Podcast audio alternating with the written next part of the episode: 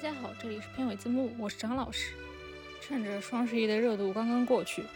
这一期我要 cos 一个种草主播，来向大家推销一下我的电子榨菜《神探狄仁杰宇宙》。因为前一段时间《神探狄仁杰》系列又出新品了，那就是暂居爱奇艺年度电视剧热度榜第一名的《唐朝诡事录》。正好呢，借此机会再聊一聊钱雁秋。杨冠华、张子健三人组的《神探狄仁杰》系列，继《大明王朝》之后又一期老片重看系列。然后顺便呢，再外延一些和狄仁杰系列有关的其他作品。我觉得狄仁杰宇宙就像漫威宇宙一样，从狄仁杰这个 IP 可以衍生出无数的文化产品，比如我们熟悉的徐克导演的《狄仁杰三部曲》。还有作者以《狄仁杰之通天帝国》里的裴东来为灵感创作的漫画作品《大理寺日志》，该漫画还出了动画，并且影视化的版权我看已经卖出去了，改名为《大理寺少卿游》，好像是由丁禹兮主演的。还比如不直接写狄仁杰的故事的，而是写一些，比如说继承狄公遗志，或者说以狄仁杰为偶像的主角的成长以及破案经历为就是主线的。比如说《本唐朝诡事录》，还比如说玄机的动画《天宝伏妖录》。总之就是狄仁杰是块取之不尽、用之不竭的矿，但能不能挖出宝就各凭本事了。今天主要想聊的《唐朝诡事录》，我觉得就算是一部及格线以上的电视剧了。然后，并且让一些狄仁杰的老粉丝感觉特别亲切的是，就我在看。这部剧的过程当中，我会看到一些弹幕，比如说苏无名刚刚出场的时候说他自己是狄公弟子，弹幕上就有人说啊，合着你就是曾泰。还有比如说，嗯，有一些一开始看不上主角团，后来态度反转的角色出来的时候，弹幕上就会有人说前居而后恭，思之令人发笑。这些呢，都是让就是老的神敌的粉丝会会心一笑的梗。那我们今天就先来聊聊电视剧《唐朝诡事录》吧。以下是一个和善的剧透线，请配合完整的《唐朝诡事录》《神探狄仁杰四部曲》《徐克狄仁杰三部曲》《大理寺日志》动漫一起使用。《唐朝诡事录》总体看下来，我最直观的感受就是，只要你熬过第一个案子，后面都还挺好看的。第一个案子和后面的案子，我觉得有很大的割裂感，而这种割裂感不是说是剧作工业水平上的。它是文本上的割裂感，是那种大的故事背景设定上的割裂感。这个等一下我会重点聊到啊。还比如说，在不同的案件单元里面，我感觉他的人物性格特点会发生一些变化。这种变化不是说是像卢凌风这种有成长线造成的性格变化，而是说他这个人他是内向还是外向，他是武力值是能舞刀弄枪还是手无缚鸡之力。就是人物武力值设定上的变化，这种前后不太匹配，有一点矛盾的小瑕疵，就是让我忍不住怀疑说，现在的这种单元剧是不是不同的单元会分派给不同的小编剧来负责，然后大编剧统筹的时候就会出现一些纰漏。其实这个在单元剧里面很常见，但是《唐朝诡事录》它前后的一些矛盾让我是感觉有点明显的。好，那就先来聊一聊，我觉得问题最大的第一案红茶案。红茶案它整体还是有各种狄仁杰宇宙优秀毕业生回母校发言的那种感觉的。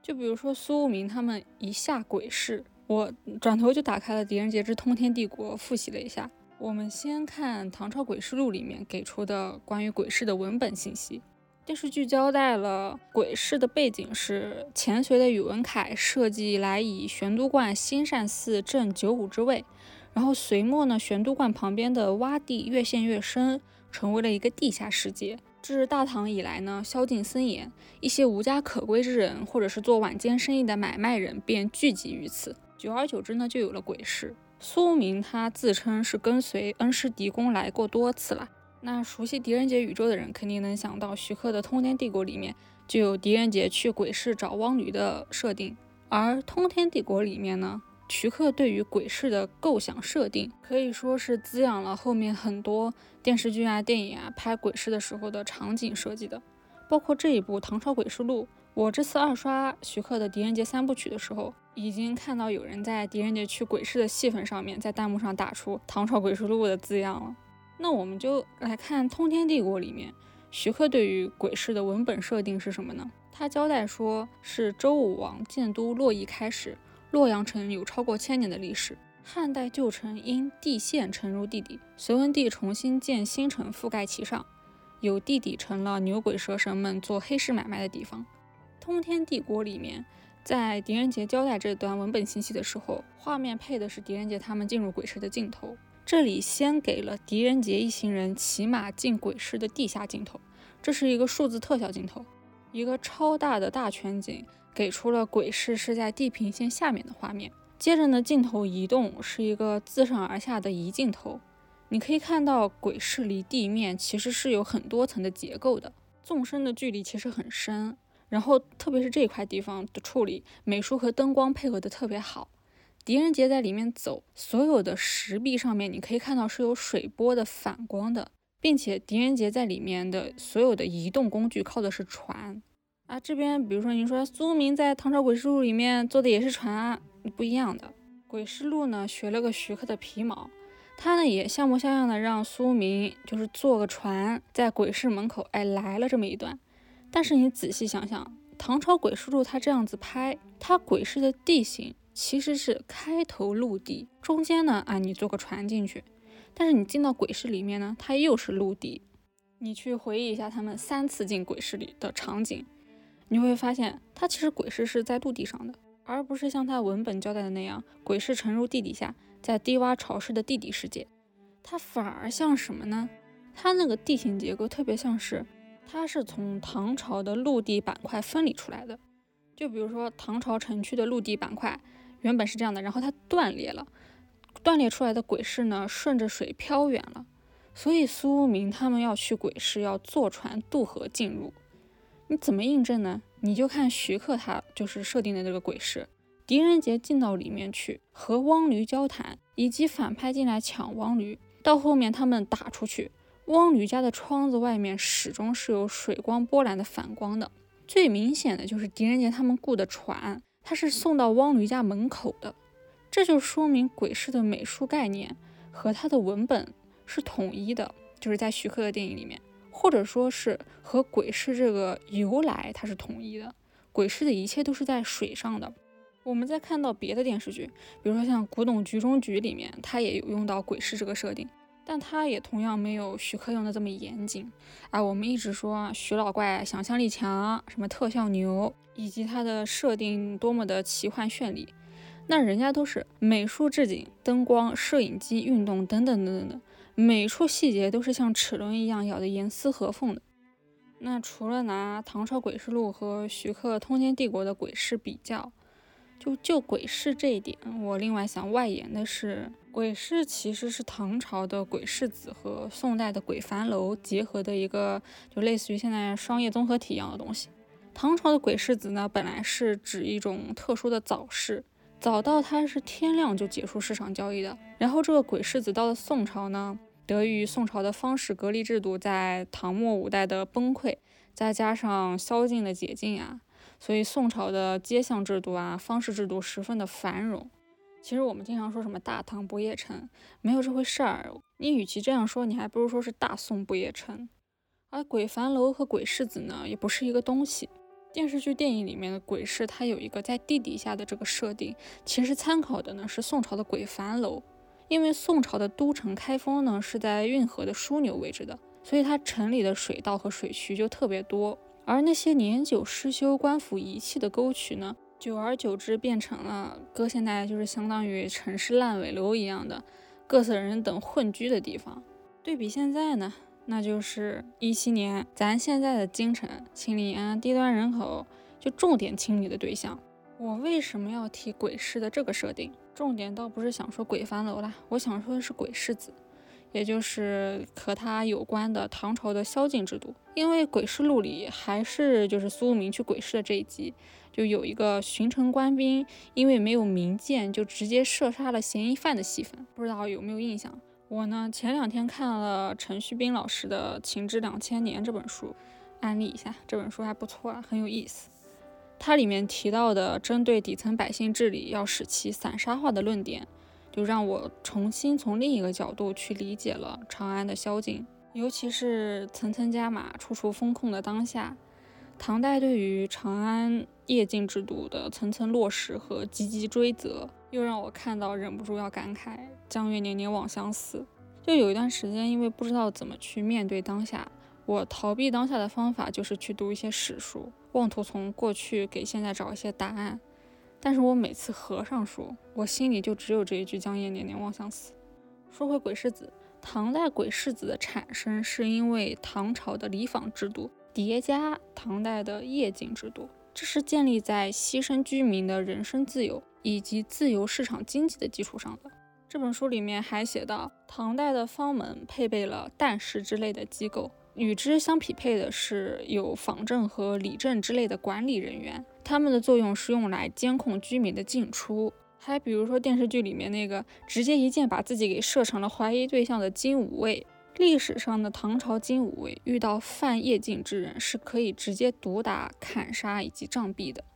我以前的概念里面，唐朝的夜禁制度是为了保卫唐朝百姓的安全。但是，就是读了这本书之后，我对于长安的夜禁制度就是有了另一面的了解。就像这种基层式的散沙化的管理，它要保护的可能是封建王权的安全以及稳定性。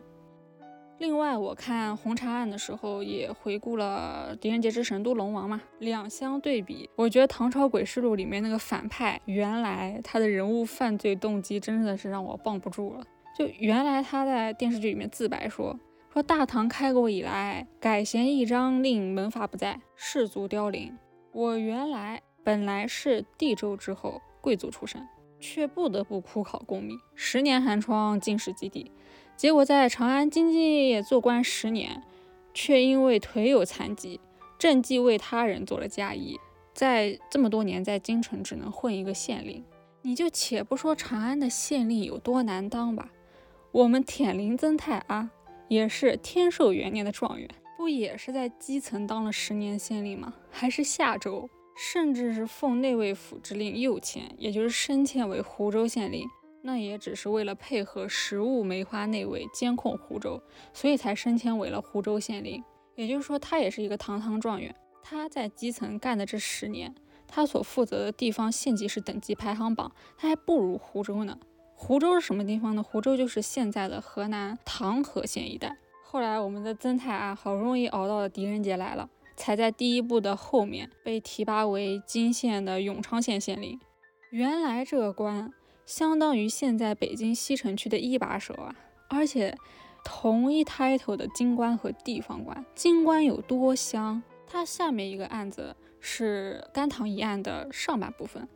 甘棠义》里面的那个都尉听到苏无名自我介绍是一个下州的司马，暂且不耻。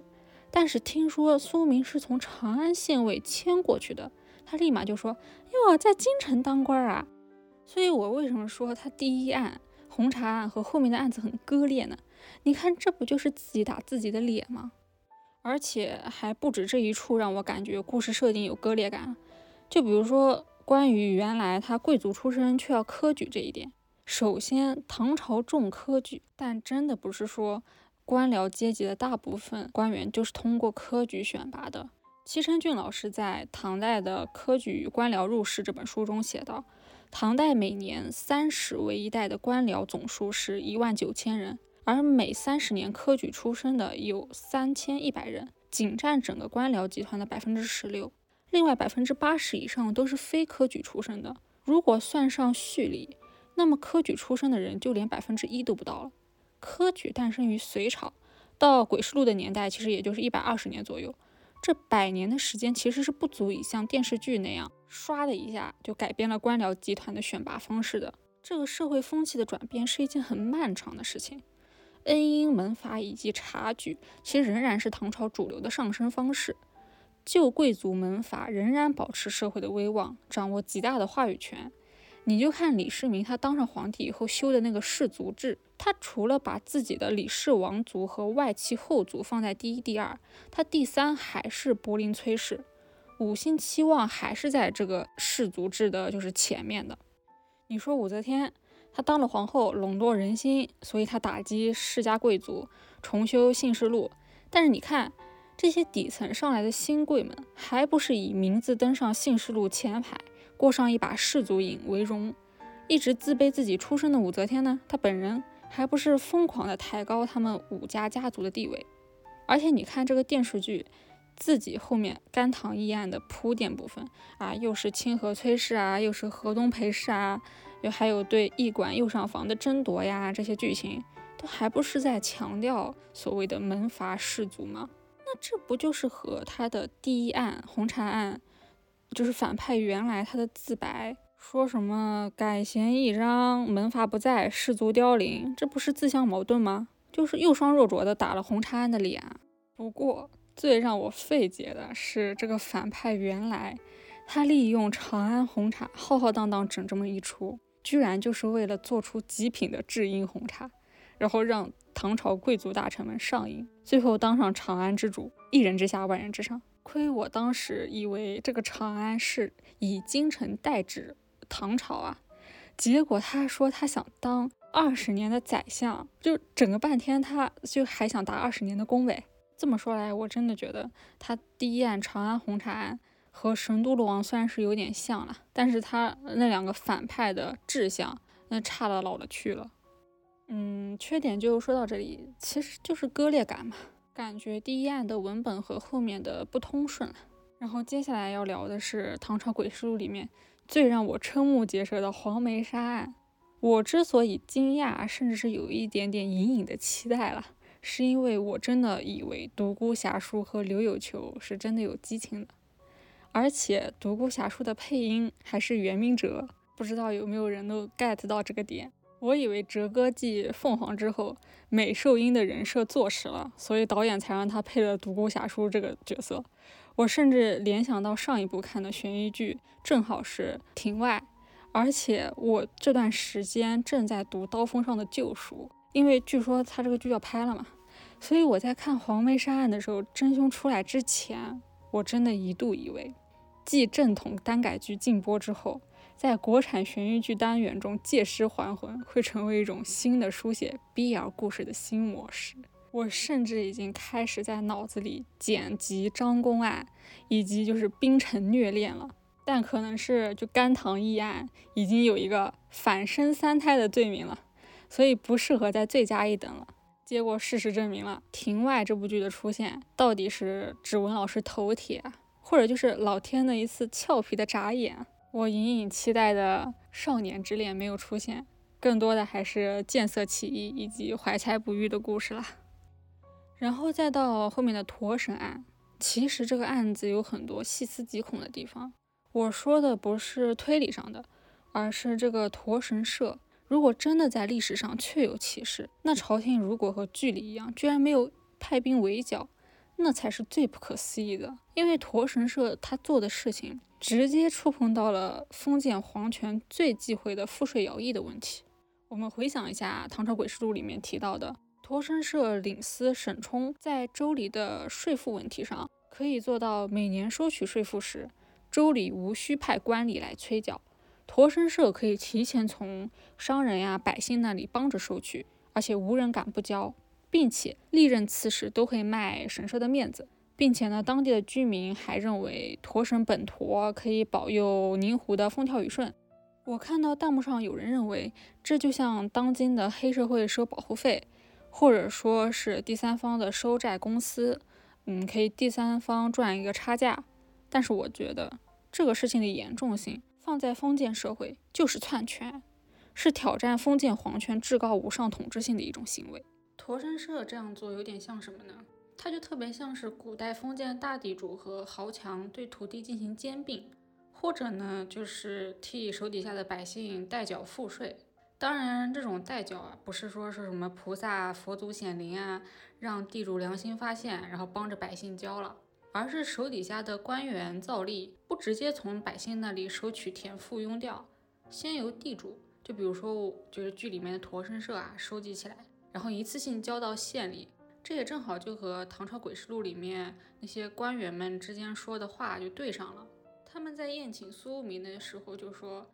当地的官员、县尉、长史一周不用上几天班的公务都让驼身社的人给办了。在王家范老师的权力背景下，土地兼并变中就有提到说，豪强兼并土地就会造成朝廷直接控制的人口和土地变少，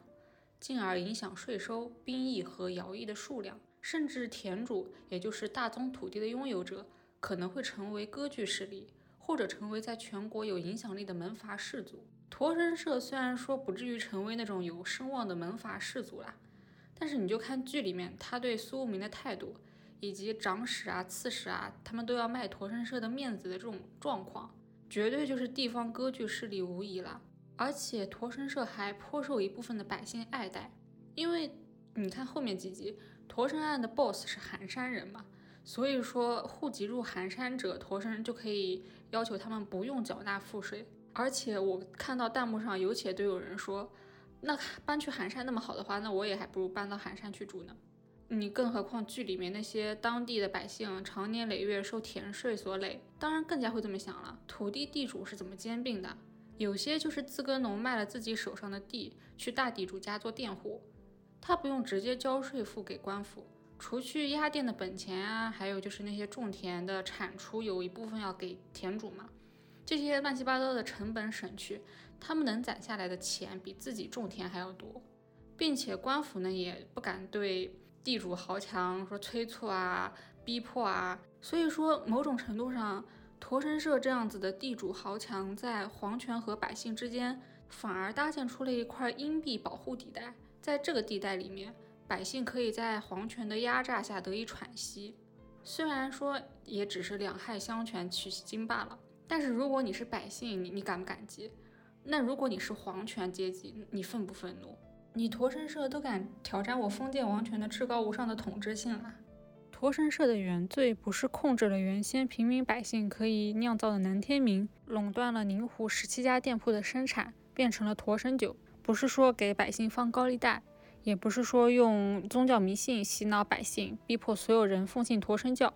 甚至不是说勾搭上本地的一两个长史啊、刺史啊这么简单。说实话。官员做本地地头蛇的保护伞，每朝每代都有，不是新鲜事。这也是在皇帝可控的范围之内的。等到地头蛇膨胀到了一定的范围，派一个像苏武明这样的人，给一个监察御史的职权，连贪官带地头蛇一窝就给端了，然后财产充公。罗神社的原罪是他们越俎代庖了。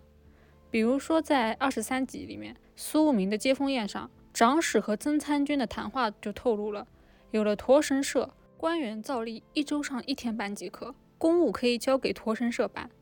二十四集还交代，住在寒山的穷苦人不用花钱就可以长久居住，并且只要户籍入了寒山，就能免去一切的赋税。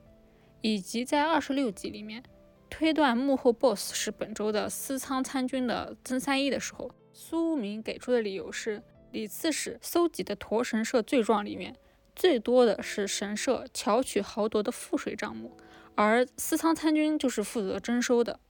抑制地主豪强对于土地的兼并，一直以来都是各种变法，比如说范仲淹变法、王安石变法、张居正的变法里面都有重点提到的。你驼神社此举，朝廷不治你土地兼并之罪就算了，你还可以免去寒山百姓的赋税，你何德何能？猖狂至此，皇帝居然没有派人，甚至是没有派兵过来镇压。别说参天楼案或者是红茶案，有李诞就是找一些白手套替自己做政治运筹，我甚至都怀疑驼神社是不是李诞睁一只眼闭一只眼放出去的了。当然，刚刚就是黄梅沙案和驼神案也不算是这部剧的缺点吧。然后，那接下来我们就来聊一聊，就是《唐朝诡事录》这部剧的优点吧。我是觉得这部剧最成功的地方就是立住了卢凌风这个人物的形象。卢凌风在这个剧里面是人物弧光最明显的。我是在哪里开始意识到这部剧的成长线不是苏无名，而是卢凌风的呢？我是在莒县的众生楼案里面意识到的。卢凌风到了莒县，然后被县尉穿小鞋，但是这个案子当中呢，他一个字都没有提到过他是范阳卢氏出身。而且之后的剧情，除了对推理线索有用，要提到过一次五姓期望，以及自己的身世那一部分。就是提到过一次他自己的出身之外，卢凌风再也没有强调过自己的贵族身份。我觉得更明显的一点是在局限是卢凌风第一次下基层，去到人民群众中，知道真实的大唐是什么样子的。十八集里面，卢凌风刚进城门，然后导演安排了一对搬离局限的夫妻嘛。然后他就通过这对夫妻交代了局限人就是为头疼病所困扰，然后甚至因为头疼病而死亡的背景。然后紧接着下一个镜头一转，给了正在白天打呼噜睡觉的县令。再下一个场景，给了卢凌风面前堆积如山的陈安卷宗的一个画面。在前来质问卢凌风的县尉和卢凌风的交谈过后呢，嗯，导演安排了卢凌风在局县实地走访。导演给了卢凌风这样一句台词。他说：“虽然长安或者南州都有那么几条穷困之街，但是局县确实街街都是如此凋敝。”我觉得导演的第十八集十分钟的篇幅就能够把局限民生问题笼统的概括一下，将有一定现实表达现实意义的镜头融汇在了这样子的破案的一个小单元剧中，还是很不错的。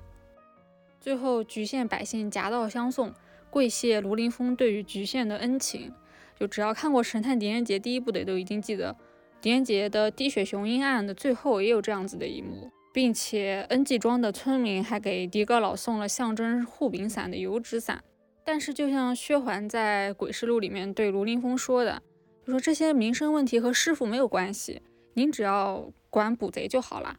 这两部剧都是探案题材的悬疑剧嘛，表现现实主义一向的东西不是他们的义务。能够在主线之余有几处笔墨描写唐朝底层百姓的真实生活，已经算是加分的了。吹毛求疵一点说，现在的《鬼市录》对于局限的底层百姓生活的刻画，其实是为了做卢凌风的成长线。卢凌风参天楼案上和公主说他体会到了为官为民的含义，不可能是空穴来风，对不对？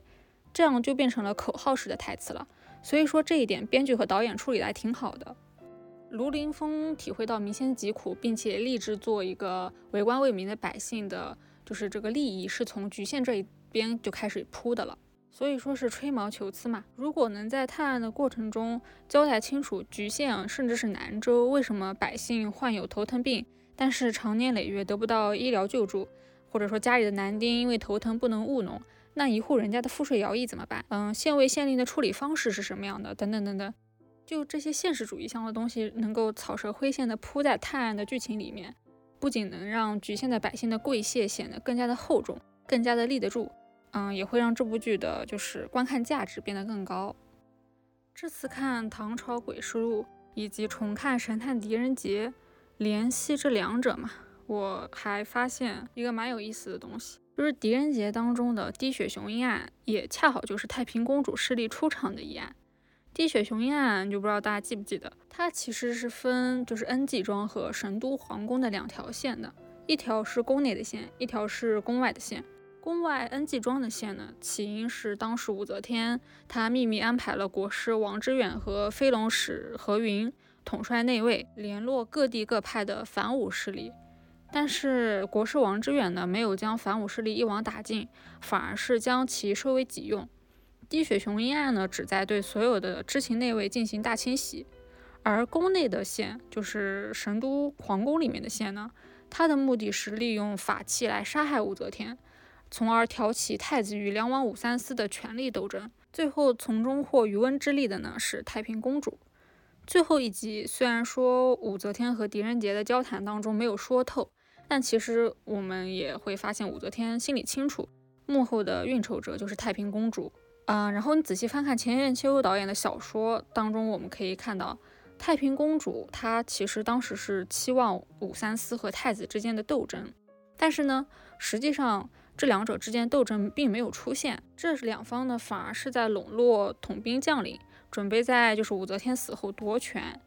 而太平公主笼络的那些就是反武势力呢，就是呃国师和何云一开始在各地收集的那些反武势力。他们都是在朝堂之外的，都是在宫外的。如果想要帮太平公主夺取政权，根本是有心无力的事情。有些神敌迷会说，就觉得钱雁秋导演这个案子写的比较粗糙嘛，就有点像是那种用来凑集数的快餐式剧情。但是我觉得滴血雄鹰案的内廷戏是和历史上真正的神龙政变最像的。因为历史上的神龙政变呢，也是武则天啊当时太过宠幸张家二兄弟，并且也是太子的势力及张建之这一群人啊，当时打通了禁军和内卫，然后进入了内廷。而太平公主在里面呢，扮演了就是联合武则天身边的宫女做内应这样子的一个角色，放松了武则天本人的戒备。朝堂上呢，同时也是武三思集团，就是武氏集团和太子集团，就是李氏集团正在斗法。你一一对照来看，是不是神龙政变当时的真实历史和就是钱雁秋的这个滴血雄鹰案某些大的关爱上面还是挺像的，都是三方势力在斡旋。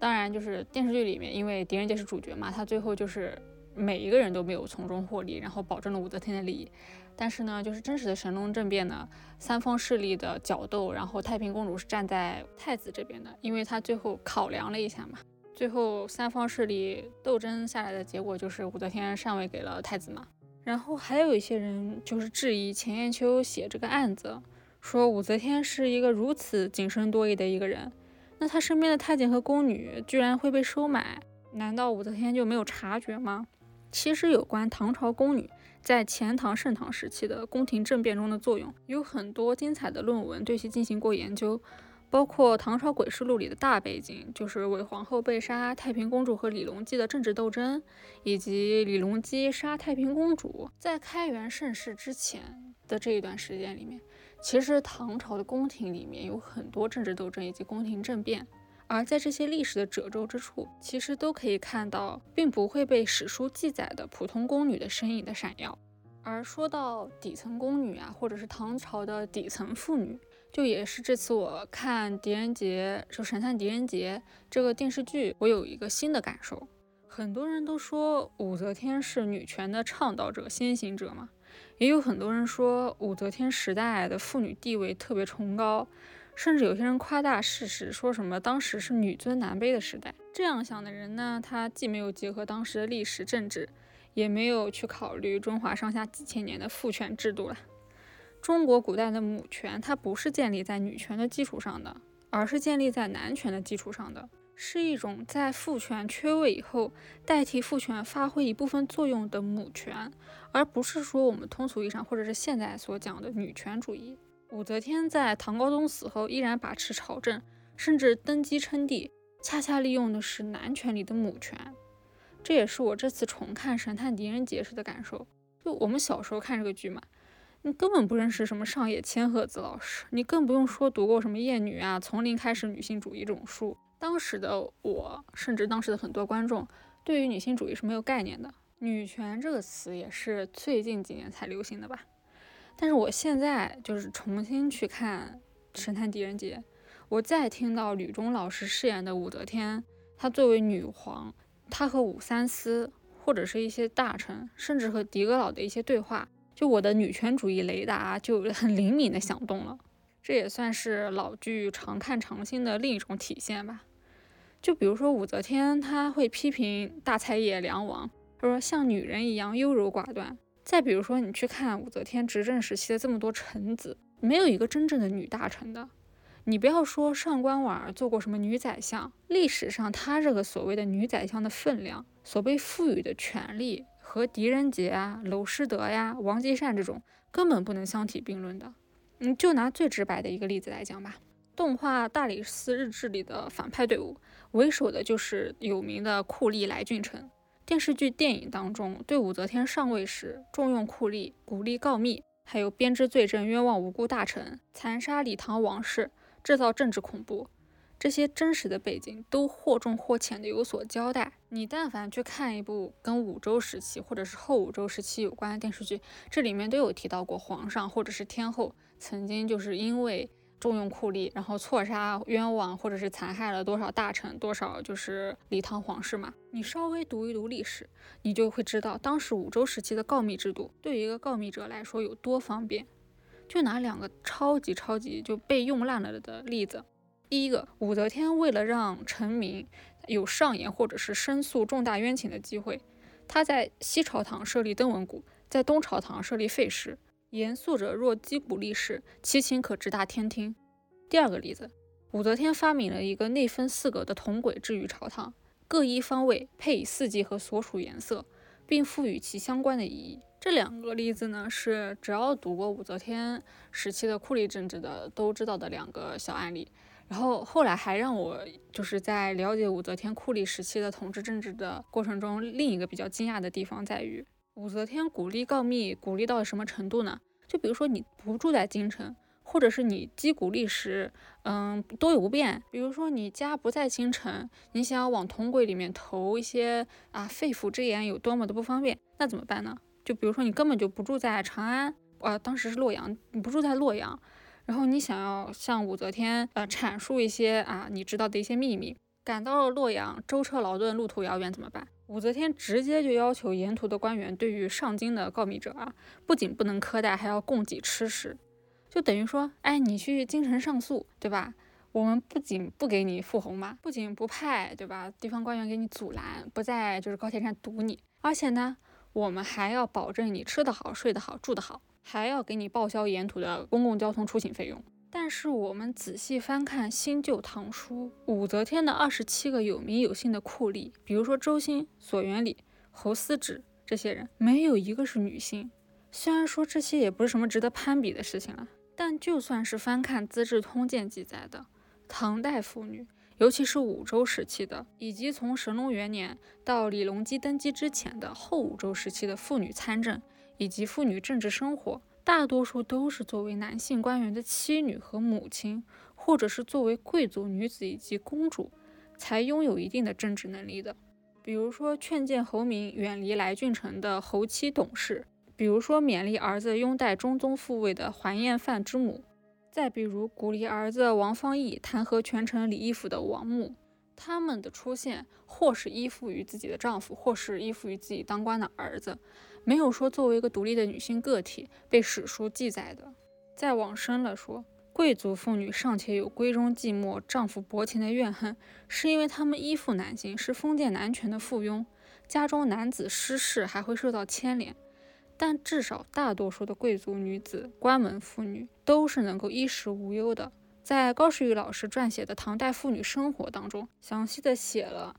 那些占据了唐朝人口的绝大多数、参与生产劳动、从事手工业、商业劳动的大多数的大唐平民妇女的生活状态，以及虽然身处九重宫阙，却只是皇家贱婢、人性受到严重摧残的唐代宫女宫娥的漂泊命运。这些平民妇女，可能就是局限泥泞小路两旁居住的普通人家的妇女；这些宫女宫娥，可能就是武则天寝宫里面那些谨小慎微的宫婢。很多电视剧啊、电影啊，比如说《妖猫传》，就比如说《长安十二时辰》，他喜欢用一些恢宏盛大的场面来去描绘所谓的大唐盛世。我们经常可以看到的是影视剧里面刻画的那种九天昌鹤开宫殿、万国衣冠拜冕旒的盛唐。镜头多爱拍那些王公贵族的绫罗绸缎，或者说是胡旋舞姬的轻纱面罩，因为这些东西的确华丽而美好。但是摄影机没有拍到的呢，是占据长安人口大多数的，承担着大唐繁重的庸调徭役，为大唐纺织业、商品经济繁荣以及普通家庭生活而耗尽了青春红颜的底层平民妇女，她们织就了所谓大唐盛世的霓裳羽衣。嗯，外延部分除了《神探狄仁杰》的电视剧，我还想聊的是徐克的《狄仁杰》，就是他的《狄仁杰之什么什么三部曲》。这次重看徐克的《狄仁杰》系列，也算是常看常新，有了一些新的感受。我想外延的聊一聊我对这三部曲新的一些打开方式吧，新的一些理解角度，尤其是他的最后一部《四大天王》，我觉得《四大天王》。就是现在看来的话，可以有一层新的解读，就是他讲其实是一个国民陷入集体迷幻的故事，而这种国民因为幻术，就往大了说是宗教啊，而陷入集体无意识这样子的一个现象，其实是皇权阶级一手操控的。四大天王里面以幻天真人为代表的异人族，其实代表的是方士术士。我觉得往大了一点、宏观的一点层面上来说，他们就是道家的代表。而元策是三藏法师的徒弟，所以也就是佛家的代表嘛。历史上元策和武则天是很熟的，徐克电影里面也通过感业寺来暗示了这层关系。历史上的元策呢，他深受武则天的崇拜。当时有这样一件事情，就是新罗文王曾经数次催元策回国嘛，但是都遭到了武则天的阻止。所以每次电影里面徐克给到他一个邪魅一笑的时候，我都以为元策后来和武则天会有一些计谋，或者电影后面会有元策其实是武则天拿来做政治包装的这层身份。结果电影后半部分在剧本上产生了一个很大的硬伤。就是武则天在破了封魔族的幻术之后，就空缺了很大一部分的戏份。而元策出山虽然不是狄仁杰的推动，但也不是说和武则天有什么关系。电影里就是他自己顿悟了。但是我仍然就是想过度揣测一下，就是其实我觉得武则天是找到了元策，因为他想利用佛家的力量，为自己以后登上明堂继承大统来背书。因为历史上武则天就是这样干的嘛。你看，在四大天王里面，他的整个脉络其实也是武则天选择了道家的异人族，然后呢，李治用曾经一度废弃的李唐王朝的白手套封魔族，来和武则天的这个就是异人族来制衡，甚至是夺权。然后异人族和封魔族等于说是中间都各怀鬼胎嘛，行动中就掺和了很多个人的打算。结果呢，螳螂捕蝉，黄雀在后，被武则天最后转而选择的佛家以及儒臣集团的代表，就是公正的司法机器狄仁杰给招安了，给感化了。最后，就是我是以这样子的一层嗯生物链啊来理解，就是徐克的四大天王的这个剧情逻辑的。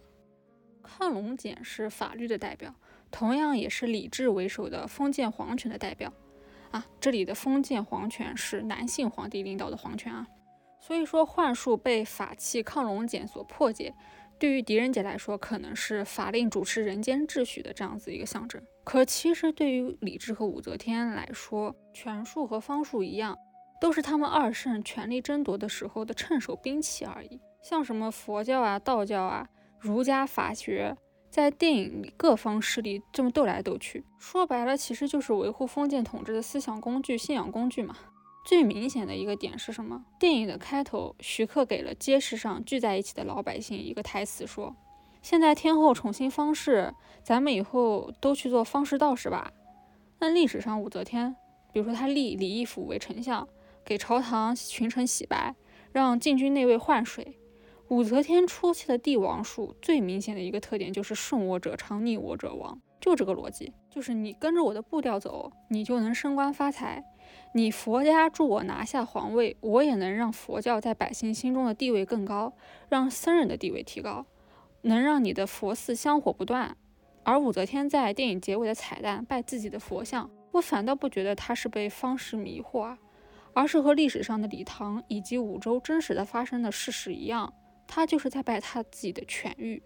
武则天已经准备好要利用佛教来达到他的政治目的了。我为什么还说四大天王讲的是一个二圣力量的拉扯，以及二圣对权力的争夺的故事呢？因为电影当中有一段玉石真经被下雨的戏，就我当时看的时候就以为是玉石真经被陷害了，但是我这次重新去看，就是我的新的感受就是，我看到的是在金武卫的系统里面。有效忠皇上，也有效忠皇后的两股势力。一股呢是以霍艮为首的，就是当时大殿上站在李治前面的金武卫。就他在假的玉石真经杀了禁军之后呢，就是遵循李治的命令，拿下了真正的玉石真经。他是皇帝那边的一股禁卫的势力，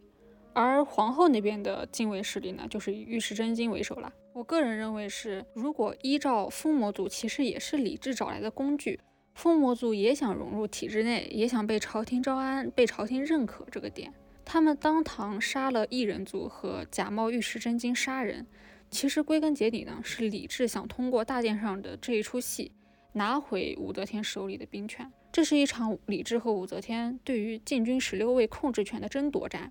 历史上的南衙禁军又名南衙十六卫，是唐朝中央军的主力。比如说我们熟知的左右卫府。左右骁骑府、左右威卫府、左右领军府，都是属于南衙十六卫当中的。还有就是现在电视剧里面不知道为什么经常提到的左右金吾卫啊，是在龙朔二年由左右侯卫改成的，就是左右金吾卫。南衙十六卫在建立初期帮助大唐皇帝和朝廷稳定社稷，巩固朝纲。在一定程度上呢，十六卫禁军是大唐立国和发展的重要基础，在皇帝、百姓和军队三者之间呢，平衡利益和发展，以及在初唐的中枢朝廷的，就是诏令实施啊，中央集权的建立啊和稳固，其实都离不开南压十六位的军事制度。而十六位的长官遴选，尤其是要考虑其对于朝廷、对于皇帝陛下的忠诚的。而二圣这种空前绝后的格局。绝对忠于皇帝的禁军，他到底是忠于哪个圣上？其实是一场关于军权的博弈。武则天在和李治并称二圣的时期，李治从来都不是什么像电视剧里面说的傀儡皇帝啊，并称是并称啊。你去看李治时期的丞相，那除了李义府之外，就有多少是武则天提拔出来的呢？你李义府后期也不是被李治给收拾了吗？你去看一个皇帝是否真正拥有权力，无外乎去看他的军权、财政权以及人事任免权在谁的手里嘛。而且还有一点就是，电影里面李治一直都知道吴恋侯的存在的，也知道他两年前就已经死了。这说明李治其实也一直在盯着武则天去找吴恋侯这件事情。当时四大天王出来的时候，有影迷分析说，四大天王这个主题嘛，他四大天王各自代表着不同的势力。原册所代表着东方持国天王，其慈悲为怀，保护众生，护持国土，身为百色；而狄仁杰所代表的是南方增长天王，其号令众弟子增长善根，手握宝剑，宝剑象征着智慧。而风魔族呢，他的首领前后变换出了北方的多闻天王和西方的广目天王。臣子佛道两教，亦正亦邪，正邪交织，本质上并无二致，都是二圣斗法的棋子。只是看为谁所用罢了。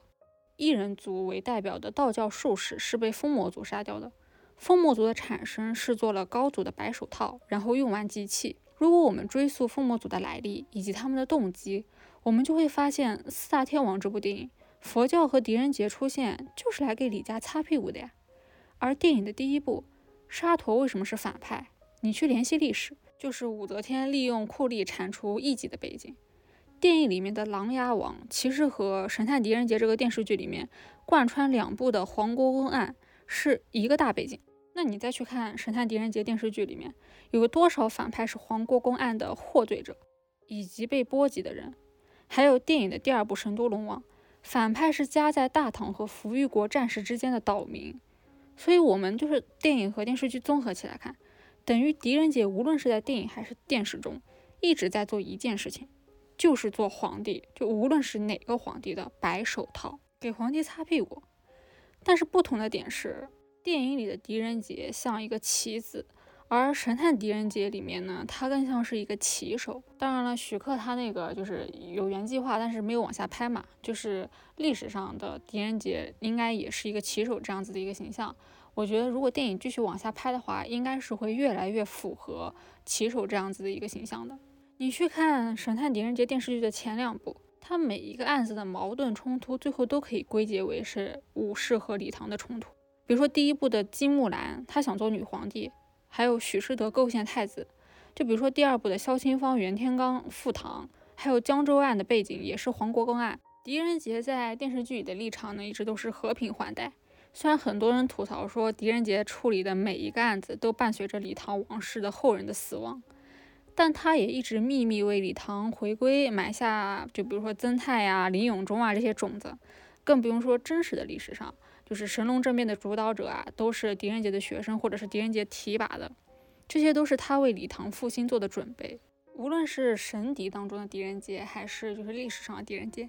狄仁杰他的立场，第一是希望天下安定，第二才是李唐王室。狄仁杰一直分得很清楚，任何时候都是天下为先，王室为二的。他想富的李唐，也一直都是李唐百姓的天下，而不是李唐皇帝的天下。我觉得狄仁杰他最大的魅力不在于破案了，因为你去看历史上狄仁杰的真实的原型，他就从来不是说他是一个破案出名的一个臣子，他所做的是类似于，就比如说前一段时间我们看那个庭外的电视剧，不是有检察官这个部分嘛？就他做类似于就是复核。送到刑部的案件基本上就是复核阶段了，有问题的打回去重新审，没有问题的就盖章通过。历史上大家为狄仁杰设立生祠，以及他如此受百姓爱戴、后人传颂，其实根本的原因，或者说更贴合历史真相的原因，还是在于他是一个为官为民的好官。而我这样子的神邸粉丝喜欢狄仁杰，就你这么多年了，你看狄仁杰已经早就没有破案的那种乐趣了。我现在很喜欢看狄仁杰的一个原因，就是想去看狄仁杰为官处世之道，以及他是怎样调和武士和李氏之间的矛盾的。更重要的一点就是狄阁老的人格魅力实在是太强大了。最后说回《唐朝诡事录》吧，对于我这种侦探推理剧迷来说，如果说让我回想看《唐朝诡事录》有什么不过瘾的地方，其实就是和当时看徐克的《狄仁杰》系列一样。就我觉得这两者都不是很注重侦探推理，而是志怪奇幻的成分更多一点。当时徐克的《狄仁杰》后两部不就是因为推理不多而被诟病吗？所以说我现在也非常期待，就另一部古装探案的，就是同样也是跟狄仁杰有关的《大唐狄公案》，虽然说是周一围演的了。但是我还是很希望，就是有源源不断的摩多摩多的狄仁杰系列古装侦探剧出来，让我这种等待侦探推理剧的，就是嗷嗷待哺的观众，空白期不要等太久。然后我原先看《唐朝诡事录》之前啊，是有过两个预设的，一个是期待继《大明宫词》之后啊，有没有一部爆款电视剧能够把太平公主和李隆基的政治斗争拍出新花样，特别是就是《唐朝诡事录》一开始两个男主不是入狱了吗？有东宫舍人白山奉旨提人，然后公主府的典军韦风华也奉旨提人的那种带着喜剧效果的剑拔弩张的那种对抗，就我还等着后面两股就是政治势力斗法呢。结果不知道是不是换编剧了，还是导演就真的就想写李旦这个皇帝不想夹在太平公主和李隆基之间受那个窝囊气了。反正我看到最后，太子和公主没有真正的明斗起来嘛。让我稍微有一点失望。还有一个预期，我当时是在想，因为徐克当时在他的《神都龙王》的影片结尾，不是贴出了就是他接下来要拍的二十多部的狄仁杰系列电影的美术概念图嘛？就比如说《狄仁杰之青铜战士》《狄仁杰之通灵神功》《微笑夜叉》，然后《巨灵掌》《情人藤》《五鬼拍门》什么杀人凤凰呀，还有什么九鼎神珠、高丽美人这些的。但后来因为就是 you know why 的一些原因吧，就出到四大天王之后不就没了嘛？就我还觉得挺可惜的。所以说鬼畜当时挂了好几天热搜，但是我没看那段时间，我还隐隐有些期待，说能不能有电视剧导演能把徐老怪那些设定给拍成电视剧的。虽然没有了，但是鬼畜还是挺好看的，他那种志怪的风格啊，让我觉得很有新鲜感。然后今天这期节目鬼事录也夸了。然后外延部分也聊了很多，就是老剧常看常新，真的是我很喜欢的一个主题表达吧，也是一个很喜欢的选题。年轻的时候你看，就是政治表达或者是思想利益再高的电视剧，你都只是看过就行了。但是你现在长大了以后，随着你的阅读的积累，然后你哪怕看《家有儿女》或者是《武林外传》这种轻喜剧，你都能琢磨出不一样的感受。有些时候就是我想到张爱玲的那句“出名要趁早”嘛，但是我看老片的时候，我反而就在想，看剧不能趁早，你高低得等你的三观有一定的雏形之后，或者说你对这个世界有自己的认知之后，你再去看一些老片，反而会有不一样的感受。那今天的节目就到这里，感谢 我今天又录了一个长节目吧，感谢大家的耐心收听，然后我们下期见啦，拜拜。